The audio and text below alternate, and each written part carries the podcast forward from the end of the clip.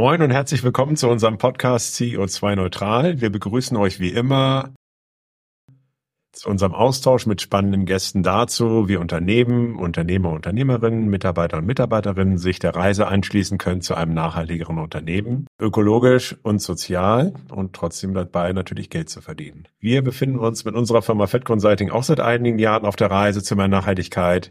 Dabei nehmen wir euch ja schon eine ganze Zeit lang mit, denn wir glauben fest daran, dass es alle braucht dass sich alle auch untereinander austauschen, vernetzen, gerade in diesem Nachhaltigkeitsthema um insgesamt für mehr Nachhaltigkeit zu sorgen. Wir, das sind wie immer Maike und ich. Maike, wie geht's dir? Moin Nils, ja, mir geht's sehr gut. Also in Hamburg leben wir gerade so ein bisschen im Winter Wonderland. Ich glaube, ich bin jetzt seit sechseinhalb Jahren hier und ich habe noch nie so toll und so viel Schnee hier gesehen. Ich find's so großartig. Äh, deswegen ist meine Laune sehr gut. Wie ist es bei dir? Ja, bei mir ist auch sehr gut. Die S-Bahn fährt wieder und so, also so nach und nach geht's hier auch infrastrukturell voran. Mhm. Und ich freue mich auch sehr. Und das ist ja das Schönste, ne? wenn man halt irgendwie gerade, wenn man so abends oder nachts noch so durch die Straßen geht und das so richtig so, so knarzt und ja. knirscht, äh, wenn man da halt so lang geht. Und das ist schon was Besonderes, weil das ja auch irgendwie so ein, ja, so eine Stille halt vermittelt und also ich liebe das auch total gerade. Hm. Still wird's nicht, die nächsten Minuten hier. äh, wir haben nämlich einen tollen Gast und zwar ist Dr. Julia Freudenberg bei uns. Julia, du hast irgendwie einen ganz besonderen Werdegang, bist nach relativ vielen Jahren in der Wirtschaft. Da hast du im Vertrieb von Konsumgütern gearbeitet, ähm, hast dich entschlossen, CEO der Hacker School zu werden seit 2017. Dort arbeitest du an deiner Vision, die Jugend und insbesondere auch Mädchen sozioökonomisch benachteiligte junge Menschen für das Programmieren zu begeistern. Äh, und wie genau das zustande kam und sicherlich über noch weitere Themen wie, wie wichtig es ist zu Netzwerken und wie wichtig auch Ehrenamt ist, das besprechen wir alles mit dir. Julia, vielen Dank, dass du bei uns bist. Wie geht's dir? Endlich hat es geklappt. Mir geht's super. Meine Assoziationen mit Schnee sind übrigens gefütterte Reizsachen besorgen, bevor einem das Kind auf dem Gaul festfriert.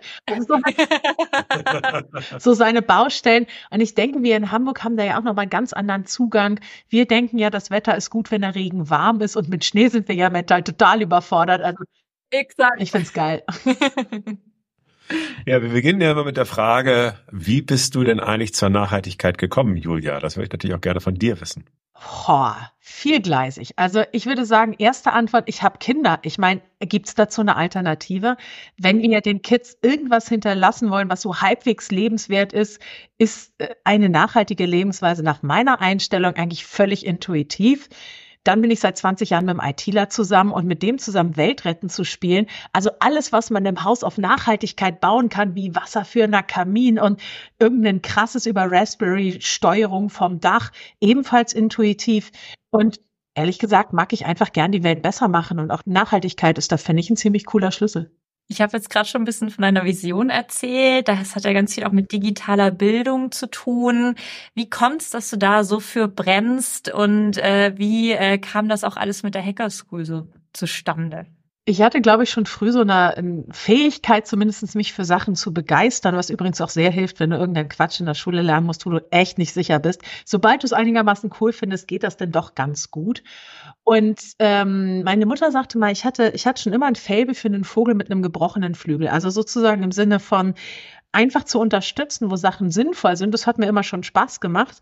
Und alleine aus diesem Setting raus, was ich mitbringe, ich habe Kinder, ich habe ITler, meine ganz persönlichen, und weiß einfach nach 20 Jahre Konsumgüter, Marketing, Sales Erfahrung, dass ich durchaus ein gewisses Talent mitbringe, Menschen auch für die Sachen zu begeistern, für die ich selber brenne. Vorher habe ich das bei Ben Jerry's gemacht. Coolstes Eis der Welt, schmeckt wahnsinnig gut, hat eine Mission. Ich habe jetzt einfach das Topic so ein bisschen geändert, aber genau da einen Weg gefunden, die Sachen, die mir wichtig sind, wie mein privates Leben, meine Kinder, aber auch diese Zukunftsfähigkeit genau derselben zusammenzuschmeißen, das war eigentlich ein ziemlich intuitiver Match. Und wenn du zu Hause den Nachweis hast, dass das, was du machst und machen willst, einfach mal verdammt geiler Scheiß ist, dann ist das gar nicht so schwierig, sich davon zu überzeugen, dass man das echt den ganzen Tag machen kann. Ja, dann erzähl doch einfach noch mal ein bisschen was. Also für die Menschen, die jetzt nicht so richtig was mit Hacker School anfangen können, ja, ich glaube so, ihr seid ja schon ziemlich präsent, aber was sich denn jetzt genau dahinter verbirgt, vielleicht gibst du es noch mal kurz in deinen Worten wieder. Ja, super gern.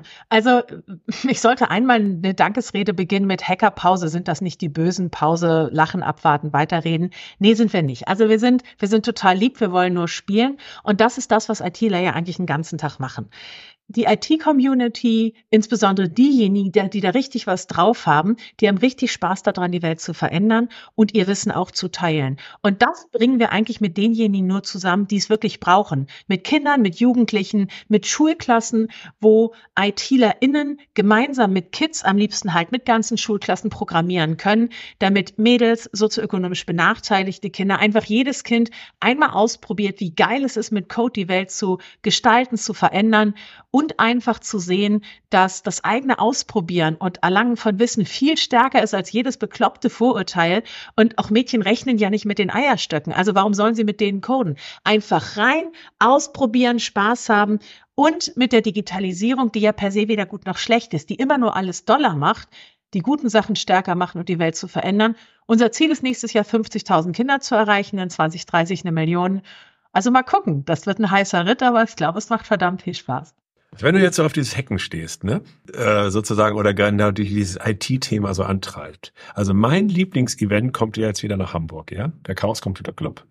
Trifft sich halt zwischen Weihnachten und Neujahr und äh, ich äh, bin gehöre zu den unglaublich Glücklichen, die jetzt sich auch ein Ticket ergattern konnten. Warst du da mal? Tatsächlich noch nicht.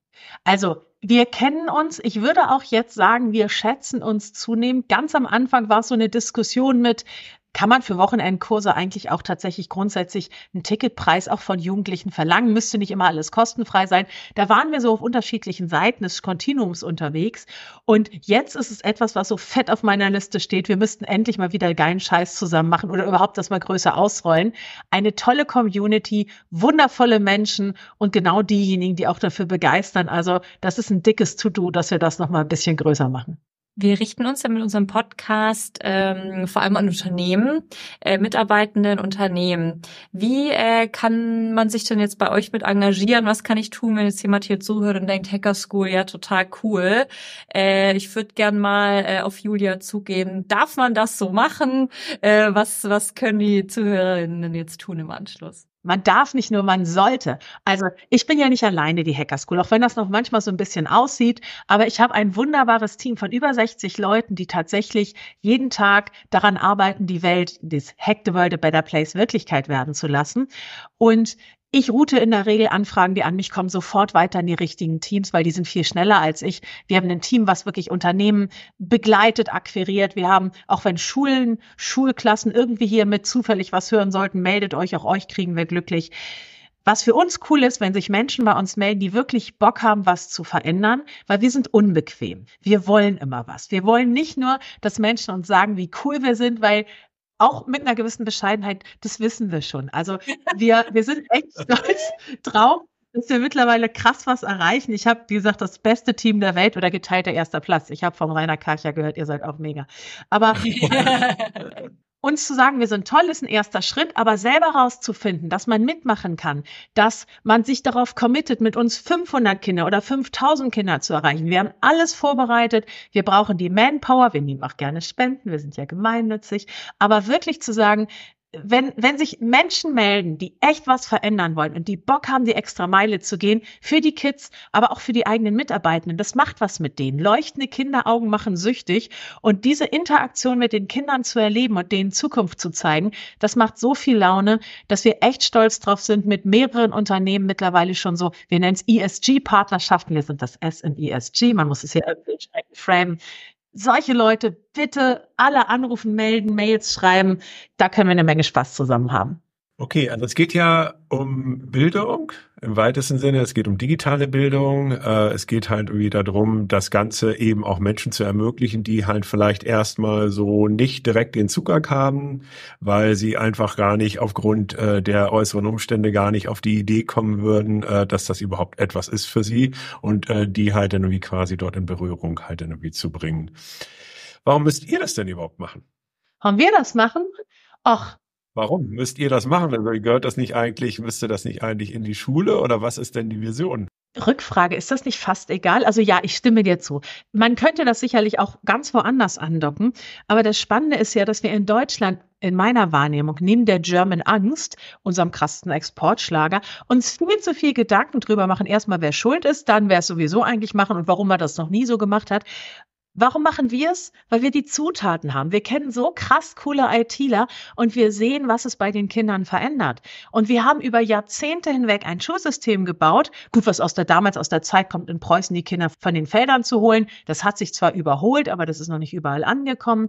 Und wir haben weiterhin diese ganz klare Trennung. Unternehmen sind böse, die wollen immer Gummibärchen verkaufen. Und was wir machen können, ist, wir bauen dazwischen die Brücke. Wir haben mittlerweile, was weiß ich, paar 40.000 Kinder bei uns gehabt. Wir kennen da schon einige Herausforderungen. Und wir haben auch gelernt, dass dieses Klatschen von den Balkonen für Pflegekräfte während Corona, also uns zu sagen, wie toll wir sind, das dauert einfach ewig, bis man da wirklich ins Tun kommt.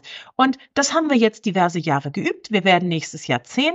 Und das, was wir können, ist Brandbeschleuniger ist wirklich Leute bei den Eiern kriegen, sie zusammenzubringen, sie zu motivieren und einfach zu unterstreichen, dass das Ganze wahnsinnig viel Freude macht und eine gesamtgesellschaftliche Aufgabe ist. Und es ist doch eigentlich egal, wer anfängt. Wir hatten nun mal die Idee, wir machen das jetzt, aber ich bin davon überzeugt, dass die ganze Gesellschaft davon profitiert. Absolut, gerade wenn du sagst, ihr werdet zehn, habt ihr dann so ein bisschen auch mal beleuchtet, wie so die Werdegänge teilweise sind der, der jungen Menschen, äh, die ihr irgendwie begleiten dürft? Also zieht es dann vielleicht auch einige wirklich in die IT oder ähm, zieht es vielleicht auch einige einfach, wenn man sagen würde, gerade sozioökonomisch schwach natürlich auch aus den Kreisen? Also merkt ihr da wirklich den Impact und hast du vielleicht ein bis zwölf, weiß ich nicht, ähm, Beispiele, die du auch gerne erzählen magst. Weil ich finde es immer ganz schön, wenn man wirklich merkt, das beeinflusst ja Leben wahrscheinlich, ne? 12 ist eine der Sch Oh, ich wusste, dass wir ähnlich denken. Also, zweigeteilte Antwort. Auf der einen Seite ist das, was wir äh, kleinen verrückten Sozialunternehmen machen, einen riesigen Fokus auf Wirkung zu setzen, weil wir müssen nachweisen können, wie viel Gramm leuchtende Kinderaugen pro eingesetzten Euro rauskommen. Warum soll man uns sonst unterstützen? Wir sind nach wie vor eine kapitalistisch angehauchte Gesellschaft. Von daher, wenn wir zeigen können, dass das, was wir tun, Leben verändert, kriegen wir so viel einfacher, nicht nur Kohle, sondern auch Unterstützung, weil jeder Mensch ist hier in Deutschland darauf trainiert, eine gewisse Effizienz an den Tag zu legen. Also, ja, wir haben extra ein Team, das heißt Wirkung und Konzepte, das beschäftigt sich damit, unseren Wirkungsbericht zu verfassen, unterschiedliche Patterns zu finden, wo wir wirklich Wirkung messen können. Also Impact ist für mich so ein bisschen diese Kategorie Weltfrieden, gesellschaftliche Veränderung schwierig zu messen. Wir sind auf der Stufe davor, beim Outcome, bei der persönlichen Wirkung sehr, sehr stark auch nachzuhalten, was wir machen können. Ändert sich das Denken einer Person, ändert sich ihr Handeln und ändert sich durch das Handeln tatsächlich auch das Umfeld. Also beispielsweise ein Mädchen sagt, krasser Scheiß, ich kann das können. Es entscheidet sich für eine Ausbildung oder ein Studium oder wie auch immer oder besucht weiterführende Kurse und die kleine Schwester sieht, crazy, wenn die das kann, kann ich das auch. Und diese intrapersönlichen Veränderungen und dadurch die, die Abstrahleffekte auf die Umgebung, da werden wir immer besser, das auch zeigen zu können. Wir haben ganz viele Narrative von Menschen, die, also Julie ist mein Liebling, die war mit 13 in 2020 war das mit uns, hat 20 Kurse gemacht, gibt selbst fortgeschrittenen Kurse, ist bei der Girls Olympiade die einzige, die noch äh, minderjährig ist, weil sie sich so krass weiterentwickelt hat. Wir haben ganz viele unterschiedliche tolle Menschen. Ein Finn, der sagte, ja, hätte ich euch nicht kennengelernt, das Konzept des Frontalunterrichts war noch nie meins, hätte ich den Weg auch nicht gefunden. Der begeistert mittlerweile, ich weiß gar nicht, ob er jetzt den Master macht oder schon promoviert, aber ganz eine tolle Verortung in dem Bereich hat.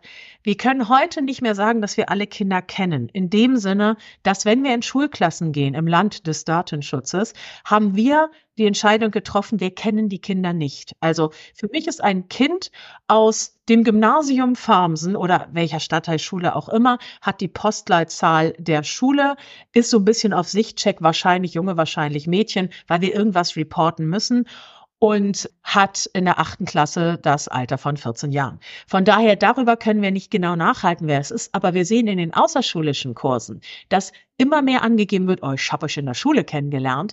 Oder wir sehen, wenn wir auf Messen sind und damit Kids programmieren, sind wir mittlerweile dazu übergegangen zu sagen, wer ist denn der coolste Lehrer an deiner Schule? Gib uns mal einen Namen. Wir schreiben den direkt an und kommen euch besuchen. Und solche Wege aufzuzeigen, wir sehen immer mehr, wie es sich weiterentwickelt und arbeiten jetzt dran, auch die Langfriststudien sozusagen zeigen zu können, indem wir gerade dabei sind, eine Fokusgruppe zu etablieren. Und wir haben einen Jugendbeirat, dass wir eben halt auch nicht nur denken, was die Kinder denken, sondern von ihnen wissen, was sie an der Stelle bewegt. Von daher, also wir, wir sehen, dass wir Wirkung zeigen und das wollen wir immer weitermachen, bis wir wirklich eine wirkungsgesteuerte Organisation sind.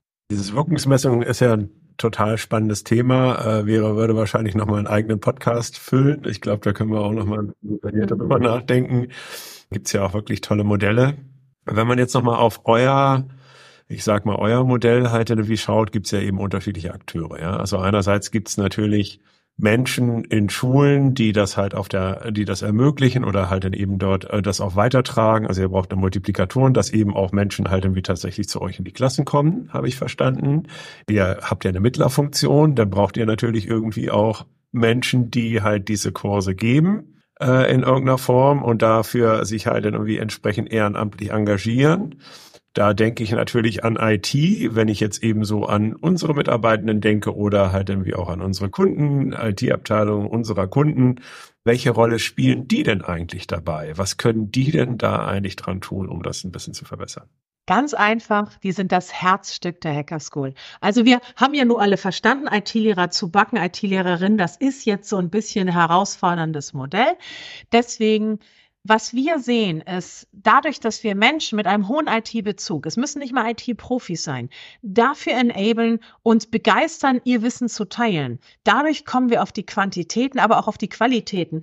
Eine meiner Lieblingsgeschichten ist, kommt aus der Deutschen Bahn, die Natalie von Bomhardt, die sagte nach einem Call, oh, ich möchte so gern bei euch mitmachen, aber leicht übertrieben, ich bin nur gut in Photoshop. Nee, also nicht ganz das, aber ich mache ja nur irgendwie was mit Digitalisierung und Nachhaltigkeit.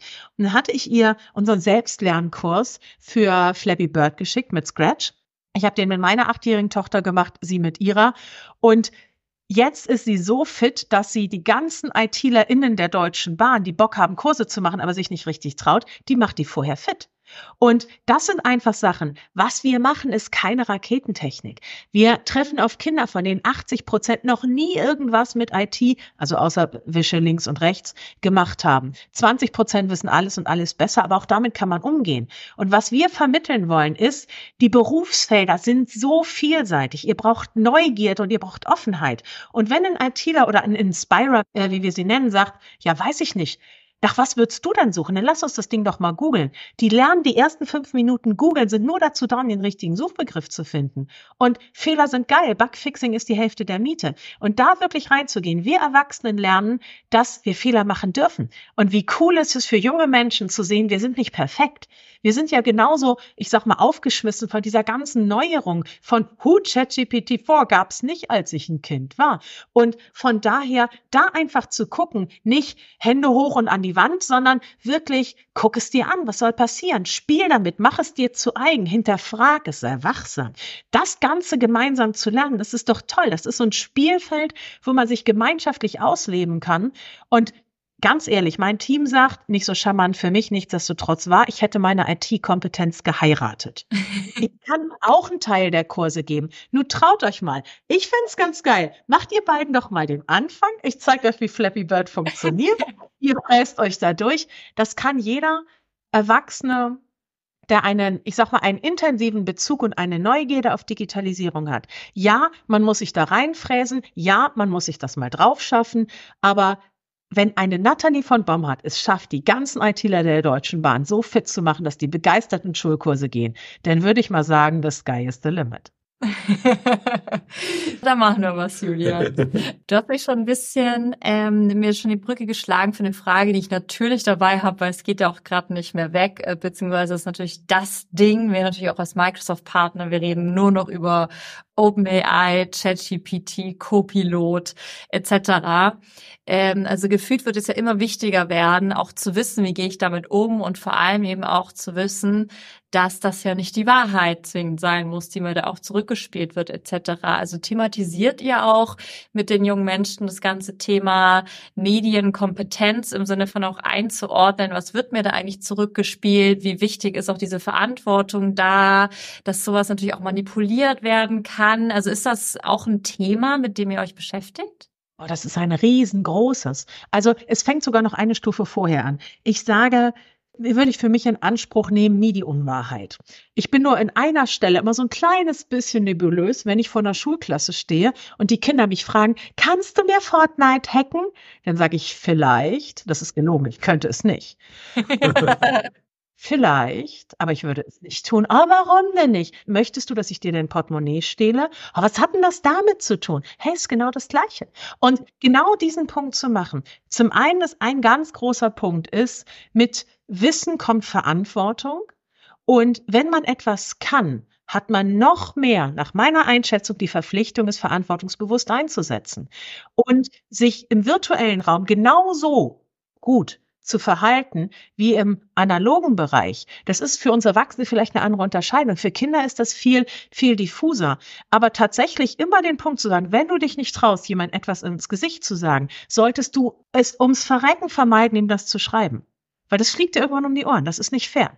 Und diese Punkte immer mitzunehmen, was hilft ist tatsächlich, äh, ich nehme manchmal ganz gern den, den Spiegel der Gahab aus Harry Potter. Ich weiß nicht, ob ihr den noch kennt. Er zeigt weder Wirklichkeit noch Wahrheit oder Zukunft oder Wahrheit. Und ich erzähle auch dann, ich habe immer so ein paar Bausteine, die ich von meinem Mann erzählen kann. Ich habe ja mein Lieblings Objekt, Subjekt, Beispiel zu Hause. Der, wir saßen neulich abends zusammen auf dem Sofa, Viertelstunde, dann fängt er an, schallend zu lachen.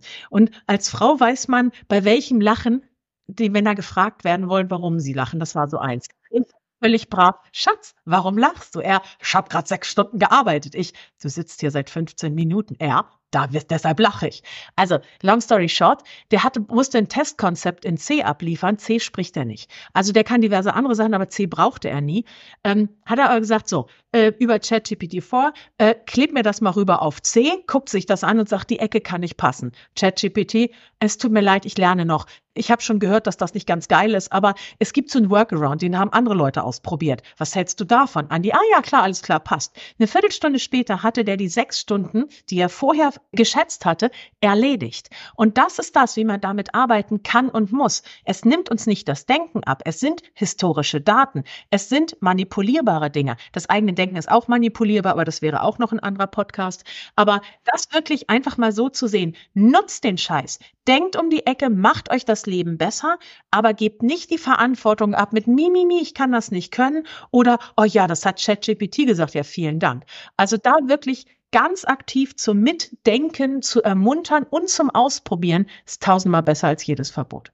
Wie alt sind denn die Kinder bei euch? Kernzielgruppe 11 bis 18, also weiterführende Schule sozusagen, weil wir mit ITlerInnen arbeiten und nicht mit Sozialpädagogen. Wenn wir in den Schulklassen selbst drin sind, meistens sechste bis achte Klasse, aber außerschulisch, du kannst ja das Alter kaum noch mit der, mit der, mit dem Talent oder mit der Vorkenntnis korrelieren. Da findest du Elfjährige, die könntest du, wenn es rechtlich möglich wäre, sofort einstellen. Und 18-Jährige wissen noch nicht mal, wo man das Ding anmacht. Also da kommt erstmal eine Stunde Knöpfchen Kunde und dann geht's weiter. Aber die Kernzielgruppe ist 11 bis 18. Wir richten uns ja mit unserem Podcast an Unternehmen. Das ist ja jetzt, ne, wir haben ja jetzt eben unterschiedliche Akteure beleuchtet. Politik könnten wir auch nochmal drauf zu sprechen kommen, aber jetzt sind wir, äh, jetzt gehen wir mal auf die Unternehmen. Wie können die sich denn einbringen? Also du hast ja gesagt, okay, ihr helft bei dem mittleren der drei großen Buchstaben, E, nämlich beim S, helft ihr äh, bei dem Thema äh, Social. Wie können die sich denn einbringen, beziehungsweise was haben die denn auch davon? Bei den Unternehmen sehe ich ganz unterschiedliche Ansatzpunkte. Also zum einen ist es ja so, dass wir mittlerweile in einem Arbeitnehmermarkt angekommen sind. Unternehmen müssen sich so gestalten, dass Menschen Bock haben, da zu arbeiten. Ähm, wir sehen das nicht nur bei den jungen Menschen, sondern auch eigentlich sich durchziehend immer stärker etabliert, sich auch über Corporate Volunteering in der Arbeitszeit engagieren zu können. Und wenn wir die Möglichkeit haben, wie wir mit der Hacker School Skill-Based Corporate Volunteering anzubieten, dass also Leute mit ihren Fähigkeiten geilen Scheiß in der Arbeitszeit machen. Ist das fürs Employer Branding eine ganz tolle Sache? Ist es auch für die Weiterentwicklung der einzelnen Menschen prima? Weil ich will nicht sagen, wir machen so eine Art Product Owner Schulung bei uns, aber was du lernst, ist innerhalb ganz kurzer Zeit Menschen, die keinen Bock, keine Vorahnung und ehrlich gesagt auch nicht wirklich Zeit haben, deine Punkte rüberzubringen, weil sonst lernen Kinder nicht. Du kannst sagen, lernen die zehn adverbialen Nebensätze, ja, rein, raus, ist egal. Aber wenn du sie begeisterst und wirklich für dein Thema abgeholt kriegst, du lernst so viel für dich selbst, auch zielgruppenadäquate Kommunikation. Kommunikation auf Augenhöhe. Du musst dich ja nicht zum Horst machen, aber du kannst Kinder ja ganz anders begeistern.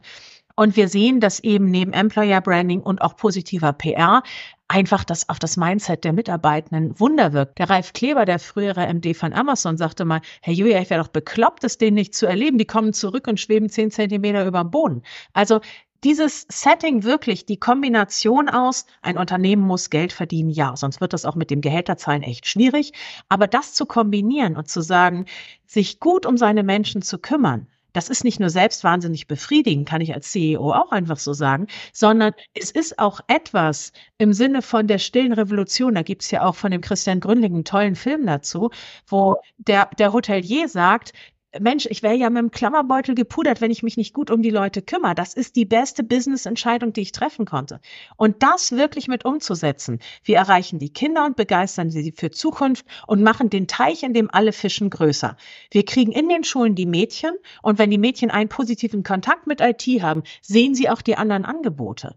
Und wir haben innerhalb der Unternehmen, wir haben, es hat einen Fortbildungscharakter. Vielleicht kriegen wir es auch irgendwann so hin, dass wir nicht nur die Corporate Volunteers kriegen, sondern dass es wirklich eine Art Fortbildung Entwicklung ist, dass wir auch tatsächlich sagen können, wenn ihr jetzt noch eine Spende drauflegt, dann sind auch minus 60 Milliarden für uns kein Problem mehr. Also wir kommen auch so irgendwie längs. Aber tatsächlich das Fundraising fürs nächste Jahr, 2,4 Millionen Euro brauchen wir. Wir haben noch nicht ganz alles. Das ist halt auch nochmal ein Thema. Und wirklich zu sagen, wir sind nur der Brückenbauer, dass wir es hinkriegen, dass die Unternehmen sich für deren eigenen Vorteil so engagieren, sie müssen es eh reporten, dass sie auch langfristig eine Fachkräftesicherung haben. Also mir macht das Spaß. Ja, klingt auf jeden Fall so. Die Begeisterung kommt äh, hier wirklich spürbar an. Äh, und auch toll, dass du die Ebenen nochmal aufgemacht hast. Und jetzt würde mich dann doch nochmal interessieren, inwieweit ihr eventuell auch mit der Politik sprecht. Also seid ihr aktiv, bist du auf Veranstaltungen, habt ihr Forderungen, wünscht ihr euch auch ein paar Dinge? Wie äh, ist, ist da das Verhältnis? Wie ist der Beziehungsstatus? Wäre da so ein bisschen die Frage. Wir lernen uns kennen.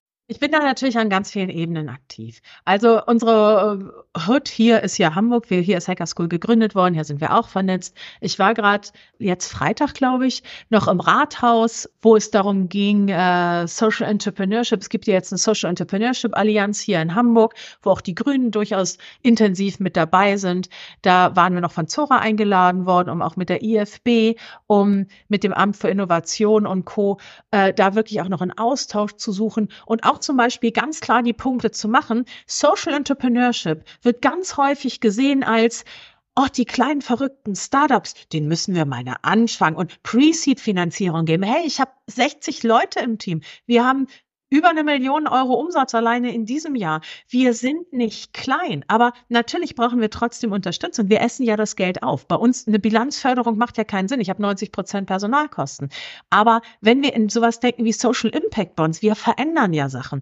Ich möchte von der Politik, mein ganz großer Wunsch ist Offenheit. Nicht rauszufinden, also dieses Denken in Wahlen und auch zu gucken, auch viele tolle Ideen, die in Berlin sind, werden ja gegenseitig sich um die Ohren gehauen. Ich habe das dieses große Privileg, ich bin bei Habeck im Beirat der jungen digitalen Wirtschaft.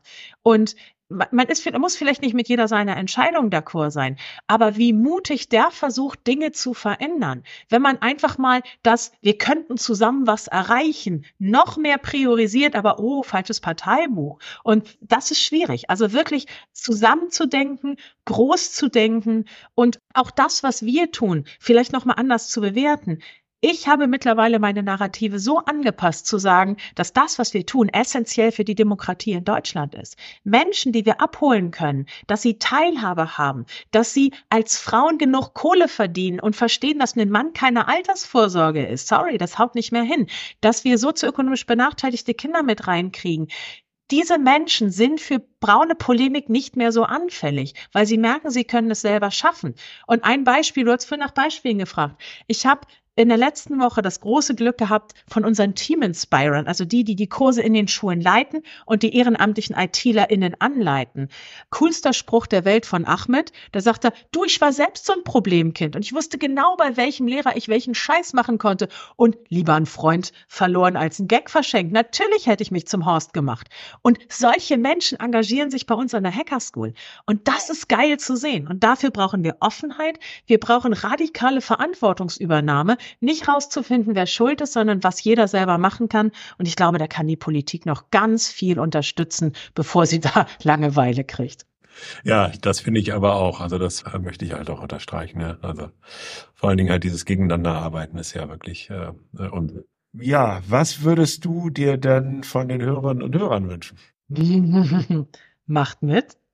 Ich glaube tatsächlich, wenn jeder versteht, dass wir alle einen Anteil an der Bildung unserer Kinder haben und nicht ja die Schule muss doch und die hat so viele Ausfallstunden und die machen alles falsch. Nee, dann geht doch alle selber in die Schulen und werdet Lehrer. Also von daher, ich glaube eher, so diesen Gedanken mit zu verfolgen, neue Ideen zuzulassen, die Kooperation mit Unternehmen ist ein absoluter Gamechanger für Schulen und nicht jedes Unternehmen hat die Manpower, Leute zu schicken. Aber so vielleicht mal zu Weihnachten ein bisschen Kohle rüberwachsen lassen oder wirklich auch zu gucken, kann ich dieses Corporate Volunteering, kann ich das auch im eigenen Interesse meinen Mitarbeitenden wirklich anbieten und stehe ich als CEO dahinter? Weil was ich nicht mag, ist, wenn jemand sagt, ja, ja, die, die, ich, die können es alle machen, aber wenn es jemand macht, wird dann schief geguckt. Da wirklich zu sagen, möchte ich das? Möchte ich Teil von einer Bewegung sein? Möchte ich wirklich, dass die Menschen, die für mich arbeiten, davon überzeugt sind, sie haben den coolsten Job der Welt und sie können damit was verändern, Klammer auf, dann arbeiten die viel cooler und es macht viel mehr Spaß. Wenn man das machen will, dann sollte man sich mit Initiativen wie uns einfach mal auseinandersetzen, weil wir was beitragen können, was ihr Unternehmen alleine nicht könnt und gemeinsam können wir Hack the World a Better Place Wirklichkeit werden lassen. Julia, was ein toller äh, Appell nochmal an die HörerInnen und äh, danke, dass du dir die Zeit genommen hast. Ich glaube, wir könnten noch stundenlang weiter schnacken, aber das war schon mal ein toller Einblick und vielleicht ergibt sich jetzt im einen oder anderen Nebenthema, über das wir schon äh, gesprochen haben, nochmal eine Folge. Aber erstmal für jetzt vielen, vielen lieben Dank für deine Zeit und die tollen Einblicke. War mir ein Vergnügen. Danke, Julia.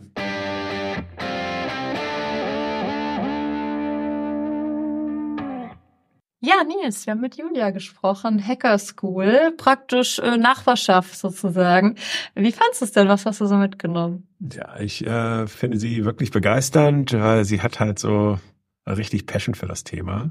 Und äh, mir wird auch immer mehr klar selber so, dass ich halt irgendwie denke, okay, dieses Bildungsthema ist wirklich relevant, ist auch total relevant halt überhaupt für das Nachhaltigkeitsthema äh, ist halt total wichtig für Demokratie. Demokratie ist wieder für, sozusagen natürlich auch total wichtig. Und äh, auch diese Zusammenhänge nochmal wieder vor Augen geführt zu bekommen, eben mit dieser Möglichkeit, sich da auch dran zu beteiligen, also zu partizipieren, sich selber einzubringen ähm, und eben auch ins Handeln zu kommen, äh, finde ich halt einfach eine, eine tolle, eine tolle Möglichkeit. Und das nehme ich so mit. Und du? Mm, ja, und auch, ich mag es auch, dass sie natürlich ähm, irgendwie auch äh, engagiert, motiviert und sich auch so Ziele setzen, ne? Und da auch all in und das, das so, so geil hochziehen. Ähm, plus einfach, also ja, wie wichtig das einfach ist, dass wir da früh ansetzen, weil ich meine, wenn wir uns umhören, jetzt auch im Netzwerk aktuell oder schlag irgendeine Zeitung auf, Fachkräftemangel hier, Fachkräftemangel dort, irgendwie wir, wir kriegen nicht mehr die guten Leute, gibt es überhaupt noch genügend Leute etc. Und das ist doch genau der Punkt, um anzusetzen und ähm, eben zu schauen, dass wir, dass wir gucken, dass wir hier in Deutschland auch weiterhin eben der Bildung gerecht werden, die es auch braucht in dem Land, wenn wir wettbewerbsfähig bleiben wollen. Und das ist schon äh, ein toller Ansatz, den Sie da fahren, der eben noch auf so vielen weiteren Ebenen strahlt, weil man sich eben auch noch als erwachsener Mensch engagieren kann und da ja auch wieder viel zurückkriegt. Also ich finde es ich find's cool und ich finde es toll, dass Sie da einfach so erfolgreich dabei sind und ähm, da viele Menschenleben beeinflussen können, aber eben, glaube ich, auch vielen äh, im Erwachsenenalter die Möglichkeit geben, da ganz viel zurückzubekommen irgendwie. Ja, gerade wenn man heute, heute aktuell PISA-Studie wieder weiter abgesackt. Ist das so? Ich habe gar nicht. Äh Schlechter als die erste 2002, dieses Wegsignal. Und oh. ja, ja, ja, also insofern wundert's mich dann natürlich trotzdem immer, dass das dann diese Aktivitäten, ja gut, aber wahrscheinlich braucht's halt diese Aktivitäten eben auch äh, außerhalb der des klassischen Bildungssystems. Mhm. Wobei ich mir natürlich auch wünschen würde, dass dort eben einfach auch mehr möglich gemacht wird, auch finanziell mehr möglich gemacht wird. Mhm. Aber So ist es und äh, jetzt helfen, jetzt Dinge tun, ähm, ist halt sicherlich die richtige Idee und auch die richtige Adresse und insofern unterstützt die Hacker School, bringt euch ein. Danke. Das hat Spaß gemacht. Ja. Nils, bis zum nächsten Mal. Ich freue mich. Ciao.